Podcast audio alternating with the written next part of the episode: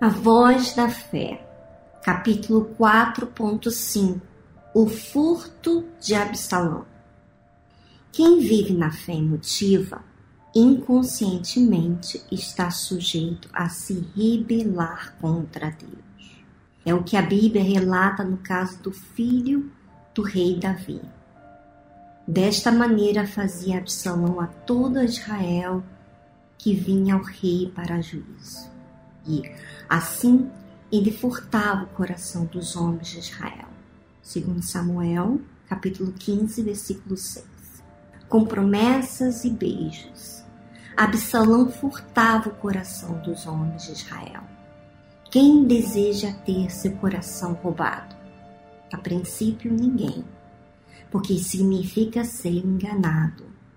Para evitar ser enganado, é preciso usar o raciocínio, mesmo quando o assunto é a fé, e não se deixar levar pela fé emotiva, porque esta faz o cristão inerte e refém do engano religioso. Aproveitando, entre aspas, boa fé emotiva, entre aspas, das pessoas, o diabo as separa da fé inteligente usando argumentos puramente emotivos.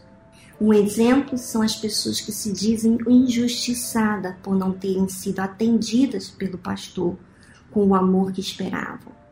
Sob essa alegação de injustiça na igreja, onde há exercício da fé inteligente, o diabo usa como argumento a falta de amor, entre aspas, do pastor ou de alguém de lá.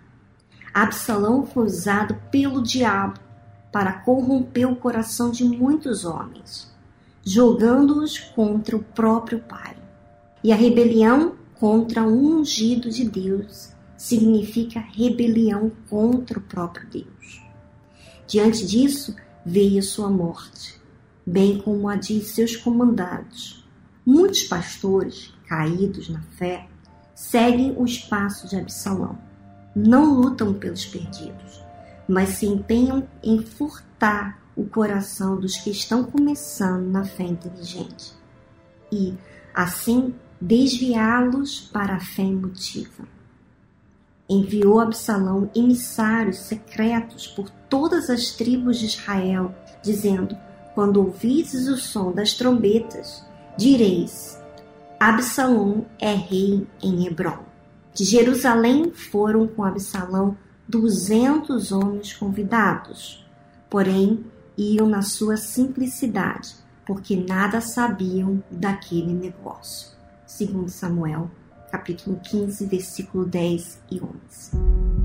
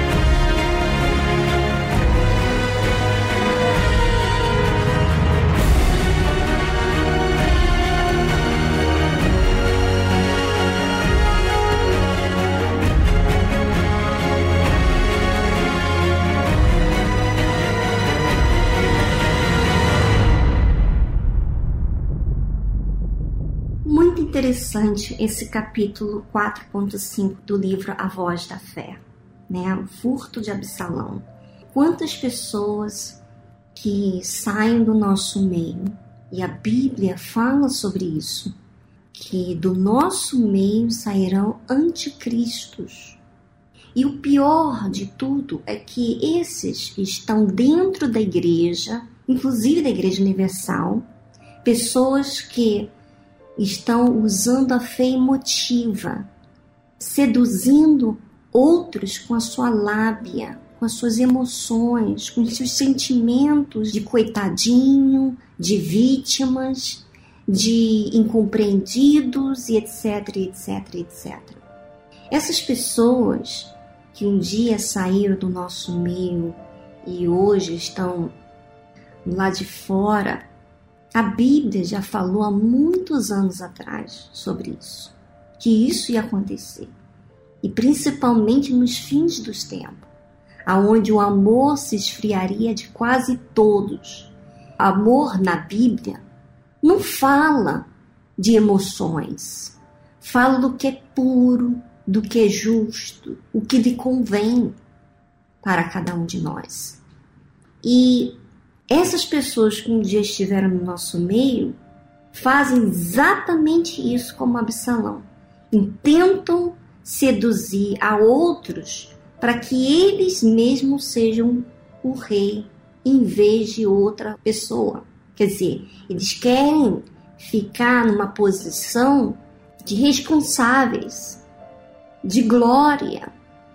Eles não estão buscando almas. E é muito triste isso. Interessante aqui é que o Bispo Macedo falou uma coisa muito real. Ele disse assim: quem vive na fé emotiva inconscientemente, não tem noção, está sujeito a se rebelar contra Deus. Aí você diz assim, Viviane, como é que a gente vai sair dessa situação?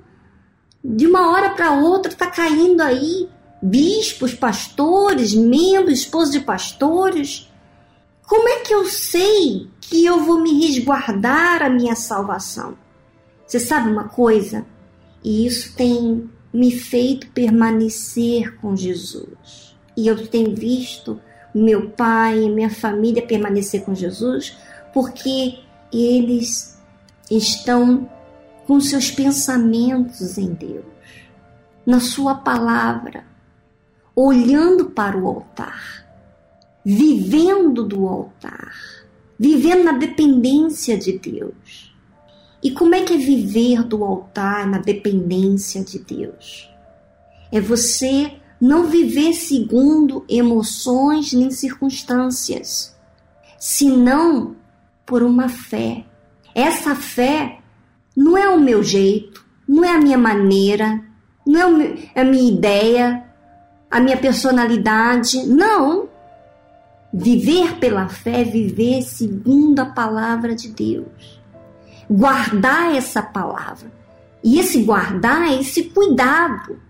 Veja que, que Absalão era filho do rei Davi, que era rei. E que, mesmo assim, o seu espírito era ruim. Absalão tinha um espírito competitivo, queria ser maior que seu pai ou até mesmo seus irmãos, toda pessoa que procura a sua própria glória não procura a glória que vem de Deus. Então, tenha cuidado, minha amiga internauta. Não use a sua fé emotiva, suas emoções.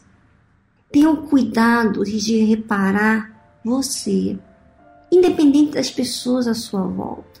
Guarde a sua fé porque essas pessoas que um dia estiveram no nosso meio estão fazendo coisas absurdas, não têm vida, estão vivendo de uma forma sistemática, falam da palavra de Deus como se fossem anjos de luz, mas estão vivendo como anticristo, quer dizer, estão passando um espírito que é anticristo, porque eles não são com Cristo Eles não estão na fé, estão vivendo nas emoções. E a minha preocupação é com você.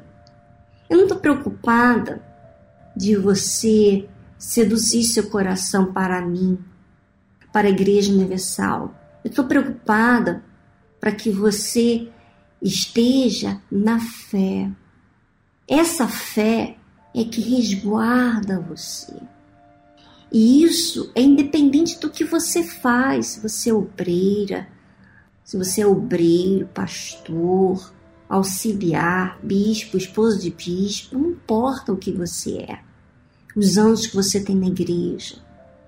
O que eu tenho pensado é olhado para minha alma. Antes de tudo, antes de ganhar qualquer outra alma para Jesus, o mais importante para mim é o que Deus faz em mim. É a obra que Ele faz em mim.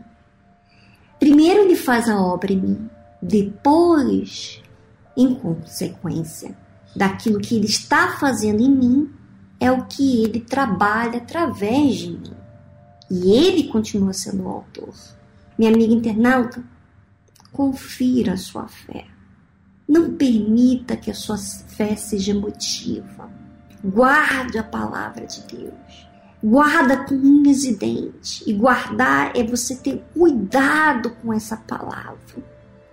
Passe o que for, dificuldade, deserto que seja, viva essa fé.